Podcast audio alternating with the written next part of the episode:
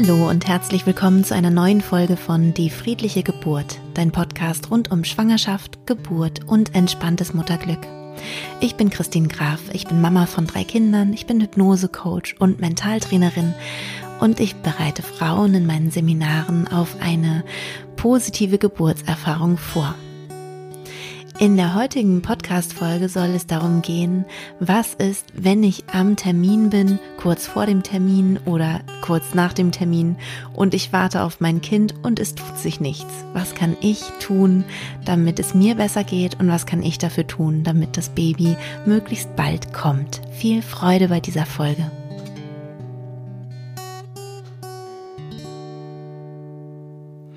Dieses Thema ähm, kennen viele, viele Frauen, die Kinder bekommen. Früher oder später kommt meistens die Ungeduld ins Spiel, gerade wenn man sich dem errechneten Geburtstermin nähert, ähm, dass man denkt, ja, wann geht's denn jetzt los? Und sind diese Kontraktionen, die ich schon spüre, ähm, schon ein Anzeichen, dass es losgeht? Ist das schon Geburt oder sind das nur Übungswehen, Übungswellen?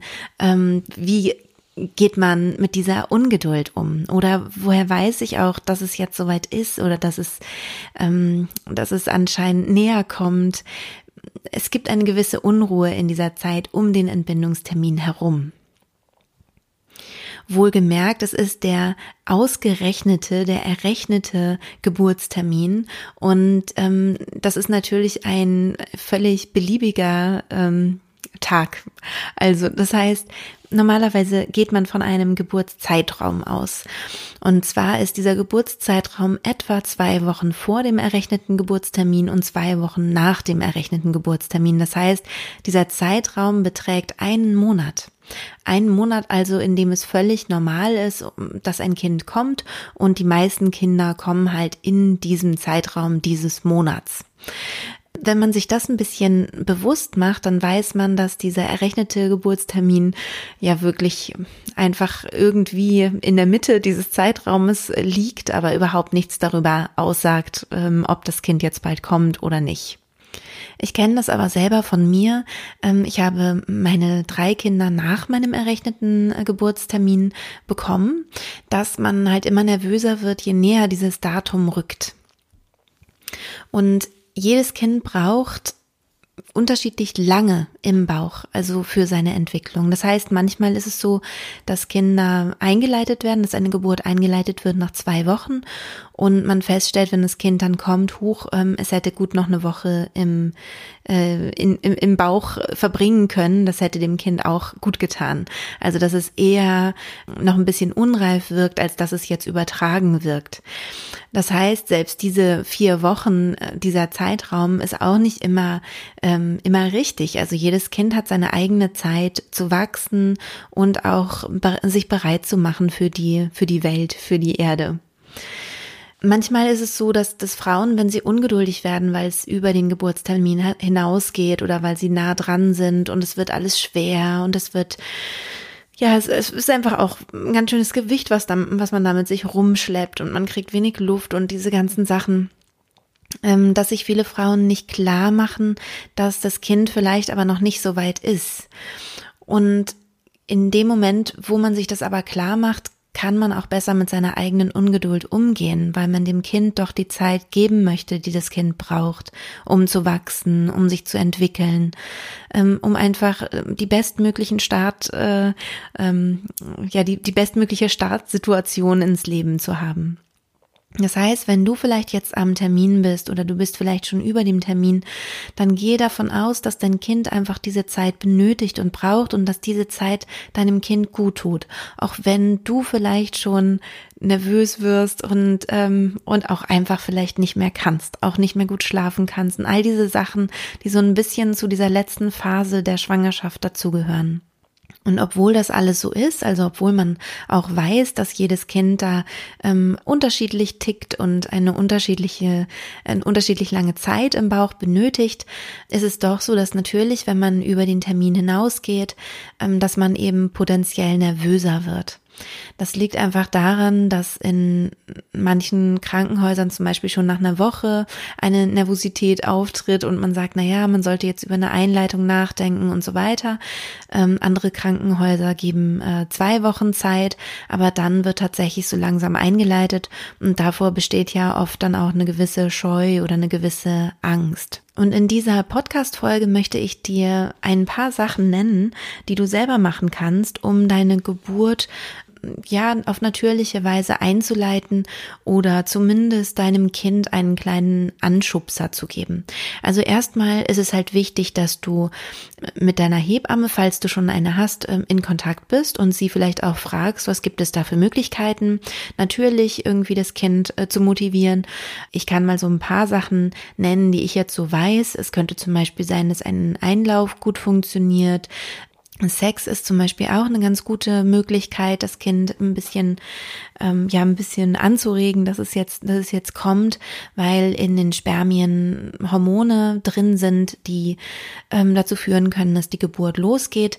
Musst dir aber keine Sorgen machen, das ist wirklich nur, wenn wirklich, ähm, ja, wenn der Körper einfach bereit ist für die Geburt. Also man kann immer Sex haben in der Schwangerschaft, nur halt, ähm, wenn ja, wenn das Kind auch so weit ist und denkt, ja, so langsam wäre es dann soweit, dann ähm, ist es eben so, dass die Prostaglandine, dieses ähm, Hormon, was in den Spermien ist, die eigene Prostaglandinproduktion in Gang setzt und das ähm, führt eben dazu, dass sich der Muttermund so langsam öffnet. Das ist eine natürliche Möglichkeit, die auch recht sinnvoll oder ganz, recht äh, wirkungsvoll, sagen wir mal, ist, ähm, aber eben auch wirklich erst dann, wenn das Kind soweit ist. Und dann gibt es noch die Möglichkeit, einen Rizinus-Cocktail einzunehmen. Das hat im Grunde eine ähnliche Wirkung wie der Einlauf, also dass einfach eine Darmtätigkeit angeregt wird und dadurch ähm, kann der Darm durch seine Bewegungen eben auch die Gebärmutter animieren, sich zu bewegen sozusagen. Das mach aber bitte nicht auf eigene Faust, sondern nur unter Aufsicht, beziehungsweise wenn deine Hebamme zum Beispiel sagt, so wir probieren das jetzt mal, dann wäre das eine super Möglichkeit. Es gibt da auf jeden Fall mehrere Sachen, die Hebammen so, so im Petto haben und äh, dir da raten können. Auch hier wieder, es gibt natürlich auch tolle Bücher, wo man sich da belesen kann. Ähm, es gibt tolle ähm, Internetseiten, wo man auch mal schauen kann. Generell ist es immer so, dass ich ähm, das Buch von Karin Dannhauer, Guter Hoffnung heißt das, sehr empfehlen kann für alles rund um Schwangerschaft, Geburt und Wochenbett, weil die einfach sehr ähm, ausführlich über diese ganzen Entwicklungsstufen schreibt und auch mit äh, naturheilkundlichen Mitteln da irgendwie gut berät. Also da kann man auf jeden Fall ganz sachte anschubsen oder sich belesen, was da in den unterschiedlichen, bei den unterschiedlichen Themen rund um Schwangerschaft, Geburt und Wochenbett für einen halt interessant sein kann. Ich selbst bereite Frauen ja mental auf die Geburt vor und ich arbeite da mit Hypnose, mit Mentaltraining, mit Meditation ähm, und über unsere Vorstellungskraft kann dann eben die Geburt auch sozusagen eingeleitet werden. Also das heißt, unser, unser Körper reagiert auf unsere Vorstellungskraft, unser Körper, unsere Muskulatur wird dadurch weicher, wird dadurch gut durchblutet und ähm, ja, wird einfach so ein bisschen angeregt, jetzt so langsam sich zu öffnen und ähm, zu arbeiten auch. Und man kann auch in dem Zustand der tiefen Entspannung der Hypnose sehr gut mit seinem Kind kommunizieren. Das heißt, auch da kann man das Kind motivieren, sich so langsam auf den Weg zu machen. Ganz wichtig ist aber auch in dieser Phase, wenn du das Gefühl hast, ähm, ich möchte jetzt so langsam, dass es losgeht, ich kann nicht mehr, dass du auch dort in eine Hingabe gehst. Ich habe ja schon mal eine Podcast-Folge zum Thema Hingabe gemacht und auch hier kann ich wieder sagen, ähm, Hingabe ist eine ganz, ganz tolle Möglichkeit, ähm, loszulassen.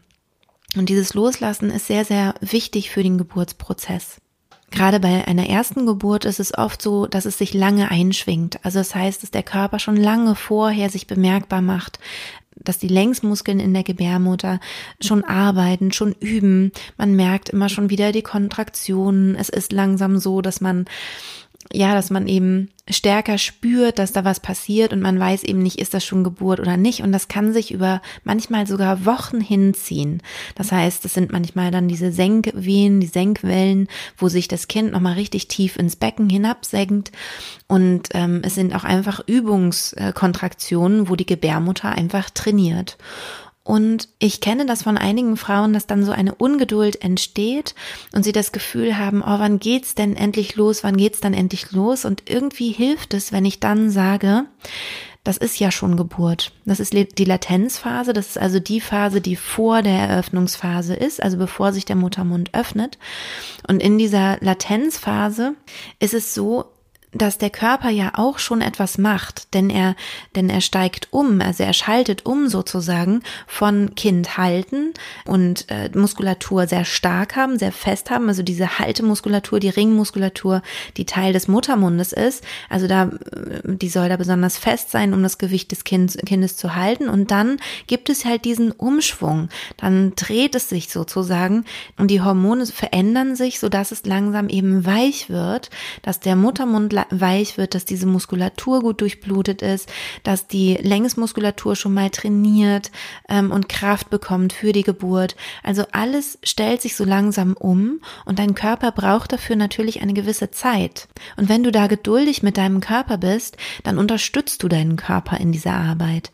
Also wenn du da losgehst in die ähm, ja in die Demut vielleicht auch gehst vor der Zeit, die die Natur eben braucht für diesen Prozess, fällt es dir wahrscheinlich leichter, das alles zu akzeptieren, auch wenn du dir nochmal klar machst, dass jedes Kind eben eine unterschiedliche Zeit braucht im Körper, um zu wachsen und um zu reifen. Das heißt, geh da auch wieder in die Hingabe und zieh dich langsam aus deinem Alltag zurück. Wenn du merkst, es wird dir gerade alles zu viel, es wird dir zu schwer und so weiter, vielleicht kannst du noch ab und zu mal schwimmen gehen. Das ist oft eine große Erleichterung. Auch eine Badewanne ist toll mit vielleicht ein bisschen Lavendelöl ähm, dass du einfach viel in diese Entspannung kommst, also dir auch die Last nimmst, dass dein Rücken vielleicht wehtut, deine Füße wehtun. Wasser ist da einfach ganz, ganz toll, weil es dir einfach ganz viel von dem Gewicht wegnimmt. Das heißt, die letzte Zeit auch vor der Geburt finde ich Schwimmen total super. Vielleicht kannst du das in deinen Alltag irgendwie einbauen und integrieren. Und ansonsten habe ich ja auch in der letzten Folge, glaube ich, ähm, schon gesagt, dass es sehr, sehr wichtig ist, dass du auch Geschwisterkinder zum Beispiel wegorganisierst. Und auch wenn du noch kein Kind bekommen hast, dass du einfach aus deinen Verpflichtungen aussteigst, auch wenn du zum Beispiel selbstständig bist. Ich weiß, dass das eine besondere Herausforderung ist. Aber ähm, guck, dass du wirklich die, die am besten ja mindestens zwei Wochen vor der Geburt wirklich ähm, alles um dich rum wegorganisierst, auslagerst, dass du dich darauf besinnst, dich zu entspannen. Und ich finde, ähm, sich schöne Filme anzuschauen, auf der Seite zu liegen im Bett, ähm, zwischen den Filmen dann mal äh, in Hypnose zu gehen oder in die tiefen Entspannung zu gehen, tief zu atmen, die Atmung auch nochmal zu üben. Ja, dann vielleicht, wenn es langsam soweit ist, auch wirklich zu, ähm, also mental eben das, das Gewebe auch vorzubereiten, sich vorzustellen, wie es weich wird und so weiter und dann vielleicht wieder irgendwas Lustiges zu schauen, ähm, was also natürlich sinnvoll ist. Das sind Komödien oder Sachen, die dir ans Herz gehen, wo du äh, romantische Gefühle vielleicht hast, also Liebesgefühle. Also jetzt bitte keine ähm, Horrorserien oder so, sondern einfach was, was dir ein gutes Gefühl gibt. Vielleicht hast du auch einen Lieblingsfilm, den du besonders magst, der tolle Gefühle in dir ähm, hervorruft. Also sowas ist halt wirklich für diese letzte Zeit ganz, ganz toll. Natürlich auch Bücher lesen ist ja sowieso immer schön, also nicht zu viel und sich Medien auszusetzen, weil das eben auch sehr erschöpfend sein kann. Du kannst dir ähm, ein Tagebuch anlegen auch vielleicht schon vorher. Was ich total mag zum Beispiel ist ein äh, Tagebuch ähm, anzulegen fürs Kind. Das habe ich bei jedem meiner Kinder gemacht und ähm, habe halt in der Schwangerschaft auch reingeschrieben, dass ich mich freue auf das Baby und ich hab, bin schon so in die Kommunikation gegangen, weil meine Kinder das bekommen, ist meine Idee, wenn sie ausziehen irgendwann mal. Und ja, wo du einfach dann auch die Geburt reinschreiben kannst, wo du dann die ersten Entwicklungsschritte deines Kindes reinschreiben kannst. Da so ein bisschen kreativ zu werden, diese ganzen kreativen Sachen, die tun auch gut. Vielleicht was zu zeichnen, was zu malen. Tu dir gut. Und befinde dich am besten viel an dem Ort, wo du die erste Zeit deiner Geburt auch erleben möchtest und hab so das Gefühl, ähm, dich nochmal zu entspannen. Das ist nochmal die Ruhe vor dem Sturm. Äh, mit dem Sturm meine ich jetzt gar nicht unbedingt die Geburt, sondern danach verändert sich einfach sehr das Leben mit einem Neugeborenen. Wenn du schon ein Kind hast, weißt du das schon. Wenn du noch kein Kind hast, sagt dir das wahrscheinlich jeder. Und äh, trotzdem kann man sich das nicht richtig vorstellen, dass wirklich das Leben, was man bisher geführt hat, ja auch ein bisschen abgeschlossen wird.